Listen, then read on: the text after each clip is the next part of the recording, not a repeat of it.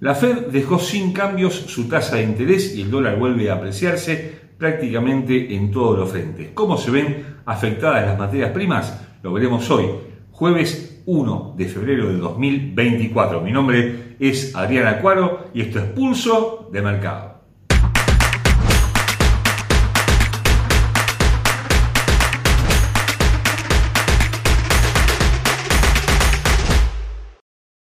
Antes de continuar con nuestro análisis, te recordamos como siempre que nuestros videos son de carácter meramente educativo y que ganancias pasadas no garantizan ganancias futuras.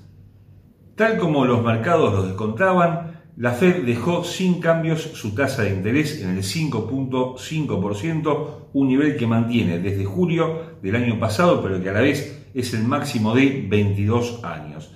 Esta medida, como decíamos antes, era esperada por los operadores y lo que se esperaba con mayor ansiedad era el discurso posterior del presidente Powell que no, dio demasiadas pistas acerca de cuáles serán las próximas acciones del Banco Central en cuanto a tasa de interés.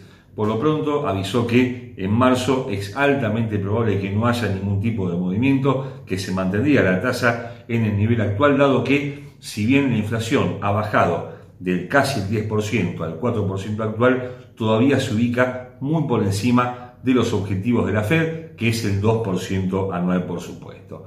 De manera que el dólar, ante esta situación, ante estos anuncios, volvió a apreciarse ante los activos principales, comenzando con las monedas europeas. La libra esterlina, el euro sobre todo, está cayendo, está en mínimos de varios meses. La libra esterlina se mantiene algo más firme. El yen se aprecia ligeramente, veremos luego por qué, y también lo está haciendo la onza de oro. ¿A qué se debe este comportamiento dispar de las monedas principales y el oro? A que tanto el yen como la onza tienen mucho que ver en su comportamiento con los rendimientos de los bonos del tesoro que están cayendo en forma, digamos, modesta, pero consistente en estas primeras horas del jueves, con una perspectiva bajista para los próximos días.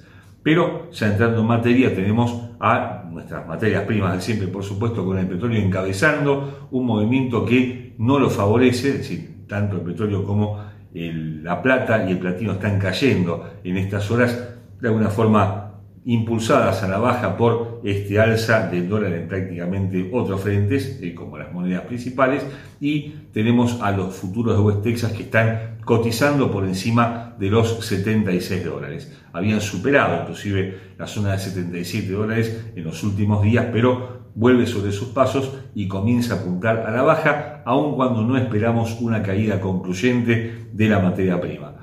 Eh, el petróleo se ve afectado, como lo hemos mencionado en varias oportunidades, por dos fuerzas, una alcista y una bajista. ¿Cuál es la alcista? Bueno, una acción que no es de las mejores, pero que existe, que es el conflicto bélico que existe justamente en el Mar Rojo, donde los eh, grupos fundamentalistas de Yemen siguen atacando buques comerciales y obligan a generar un costo mayor en demanda de combustible y en el costo además del traslado del mismo que tiene que pasar por el Cabo de Buena Esperanza, por el sur de África, para pasar de Asia a Europa. Pero también tenemos otros factores como los recortes de los países productores de petróleo de la OPEP que siguen anunciando este tipo de medidas para sostener al precio que no caiga, como lo ha hecho el año pasado, a la zona de 60 dólares en algún momento de 2023. Pero también tenemos una baja notoria en la demanda, de alguna forma neutralizada en las últimas semanas por datos que favorecen a la economía estadounidense. Hay que indicar, por supuesto, que Estados Unidos es uno de los principales consumidores de petróleo y que datos positivos naturalmente favorecen su demanda, pero a nivel global está bajando la demanda de petróleo y esto afecta un pronto crecimiento. Por el momento, lo que esperamos es una consolidación de precios entre los 75 y los 80 dólares. No parece estar preparado el escenario para que caiga de 75, pero tampoco para superar los 80. Naturalmente también tenemos datos en Estados Unidos que pueden afectar su precio, pero no en forma concluyente. Entre ellos, hoy jueves, el ISM de manufacturas, el viernes, los datos de empleo, las nóminas de empleo no agrícolas, que parecen tener nuevamente un crecimiento en el mes de enero que acaba de terminar y que podrían afectar positivamente al dólar y negativamente al petróleo. Te invitamos a conocer Advanced Trader, una plataforma que combina todas las virtudes de TradingView con AutoChartist, una aplicación que te permite, a partir de patrones de comportamiento del mercado claros y precisos, anticipar tus operaciones y hacer de tu operatoria una operatoria mucho más exitosa. Puedes descargar tu plataforma Advanced Trader y abrir tu cuenta demo en el link que aparece al pie de este video. Desde un punto de vista técnico, en los futuros de West Texas, hablamos por supuesto del petróleo, cotizan a 76 dólares con 21 centavos y una tendencia que se mantiene alcista en el gráfico diario, pero con un quiebre de línea de tendencia secundaria que se produjo el día miércoles 31 de enero con una ligera caída por debajo de los 76 dólares que ahora mismo está revirtiendo. Pero esta línea de tendencia principal todavía se mantiene sin cambios y pasa en las próximas sesiones por la zona de 72 dólares lejos del nivel actual, con un soporte anterior en la zona de 73,50 y uno posterior en 70,90 más abajo 69,10 y 67 dólares con 60 centavos al alza los máximos de la semana hasta el momento en 79,30, luego 81 y 83 dólares con 70 centavos con indicadores que mantienen señales mixtas, una demanda por encima del 50%, 55% puntualmente, con momento que pierde velocidad, naturalmente después de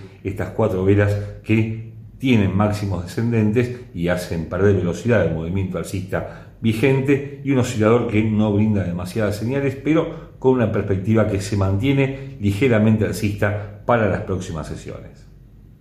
La onza de oro no se ha visto tan afectada por la decisión de la Fed, precisamente por lo que comentábamos al principio, que es la caída en los rendimientos de los bonos del tesoro. Estos van, digamos, a contramano de los precios del metal precioso, un metal que por supuesto he buscado como un activo de refugio eh, para los inversores en momentos de crisis y que actualmente cotiza por encima de los 2.040 dólares. Estuvo muy cerquita de quebrar los 2.000 dólares hace muy pocos días, pero este movimiento de los bonos en las últimas sesiones está dando fuerza nuevamente para buscar algunos niveles que por no parecen del todo lejanos, que son 2.060 y 2.080 dólares. Claro, va a depender por supuesto del comportamiento del dólar en general y de las materias primas en particular. Lo cierto es que por el momento el oro tiene un movimiento alcista en ciernes y solamente el quiebre de la zona de 2.005, 2.000 dólares podría cambiar su destino en el corto plazo. Hay motivos para pensar en que puede extenderse este movimiento alcista a las próximas sesiones, sobre todo si logra estabilizarse por encima de los 2.060 dólares. Técnicamente, la onza de oro cotiza 2.041 dólares con 75 centavos y la tendencia alcista de gráfico diario con esta línea de tendencia que proviene de los mínimos de noviembre, la zona de 1932 dólares con varios puntos de apoyo y de la cual ahora se está alejando el precio para buscar 2.065, 2.090 y 2.110 dólares. Hay un pequeño gap en la zona de 2.061 dólares que no cubrió y que puede ir a buscar durante las próximas sesiones. A la baja 2027, la zona luego de la línea de tendencia alcista mencionada en 2020, más abajo 2009 y hay esa zona de mínimos del día 17 de enero en la zona de 2.000 dólares. El quiebre de la misma generaría una caída más importante del oro.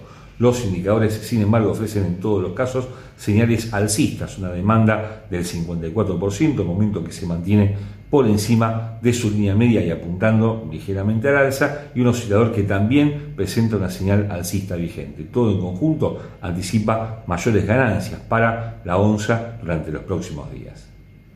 La plata y el platino, dos metales vinculados a la producción, están perdiendo fuerza y aceleración en las últimas sesiones, pese a que los datos de China en cuanto a manufacturas conocidos el día de ayer, 31 de enero, se han mantenido en línea con lo esperado, inclusive por encima de la línea de expansión de ambos sectores, bueno, no han logrado estabilizar el precio de ambos metales que se ven afectados por este alza del dólar ya comentada antes por la decisión de la Fed. Lo cierto es que la plata ya perdió la zona de 23 dólares, ya cotiza en la zona de 22,70 y el platino en la zona de 915 dólares y apuntando a la baja. En los gráficos diarios, como lo veremos luego técnicamente, y con una perspectiva bajista para la próxima semana. ¿De qué va a depender? Que puedan recuperar posiciones de una, por ahora, poco probable baja del dólar en prácticamente todos los frentes. Va a depender en esto,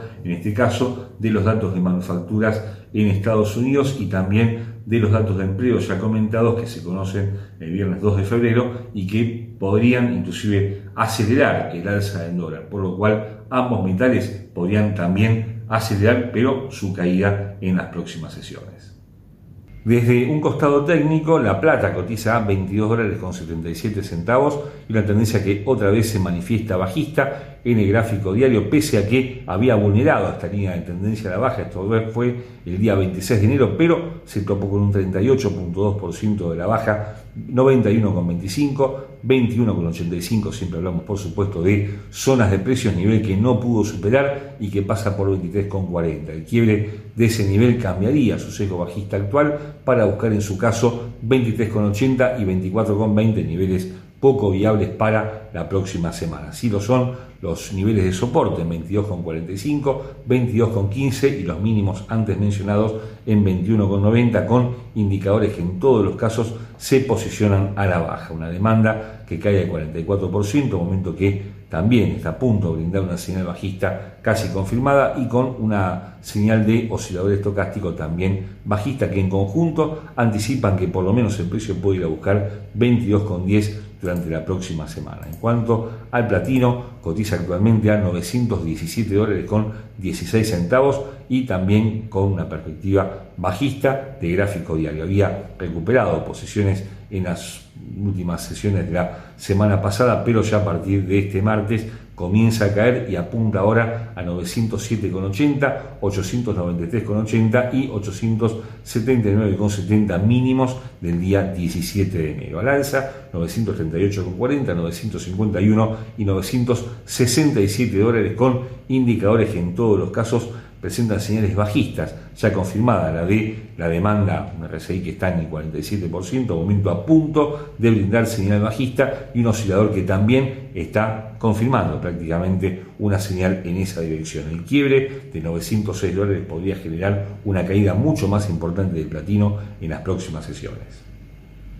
En medio del invierno europeo, el gas natural no logra levantar cabeza. ¿eh? Cotiza actualmente a 2 dólares con 31 centavos después de haber llegado a un nuevo mínimo de varios meses similar al del mes de diciembre en la zona de 2,18 y recuperando muy poquitos centavos en estas horas con una perspectiva todavía bajista en el corto plazo. ¿A qué se debe este movimiento? Bueno, algo similar a lo que sucede con el petróleo, que pierde demanda, el gas en, estas últimas, estos últimos meses. Esto tiene que ver con la marcha de la economía tanto en Europa como de Asia que no está atravesando su mejor momento y esto por supuesto afecta lo que afecta a los precios de estas materias primas vinculadas a la energía, que es su expectativa de demanda futuro y no su consumo actual.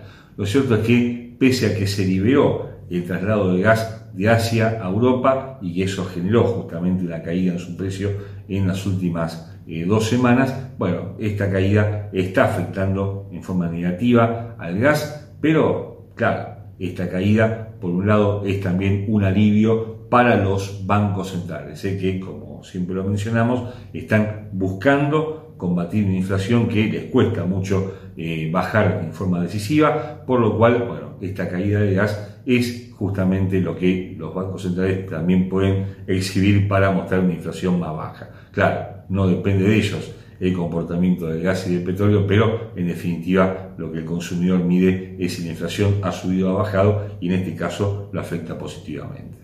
Desde un punto de vista técnico, el gas natural cotiza 2 dólares con 30 centavos con una tendencia bajista de gráfico diario y soportes en las zonas de 2,18 mínimo que comparte el día 31 de enero con los mínimos de diciembre del año pasado, más abajo 2,05 y 1,90 niveles que no toca hace muchísimo tiempo, desde abril de 2023. En dirección alcista 2,46, 2,66, 2,83 con indicadores que presentan algunas, algunos signos de recuperación de la materia prima todavía muy lejos de confirmar señales en dirección alcista. Una demanda que apenas araña el 40%, con momento que brinda una ligera divergencia entre su línea y la curva de precios todavía no confirmada y un oscilador que intenta también quebrar su porcentual D con porcentual K por debajo del 20% para comenzar a brindar una señal alcista que todavía está sin confirmar. Debería superar por lo menos 2,45, 2,50 para comenzar a apuntar algo más alto durante la semana, que, la semana próxima. Y esto es todo por el momento. Los esperamos como todos los días con nuestros compañeros de equipo, con Verónica, con Rodrigo, con Andrés hablando de Forex, de acciones de índices bursátiles y por nuestra parte volvemos con más materias primas el próximo jueves. No olvides suscribirte a nuestro canal y como siempre, por supuesto, muchas gracias por ver Pulso de Mercado.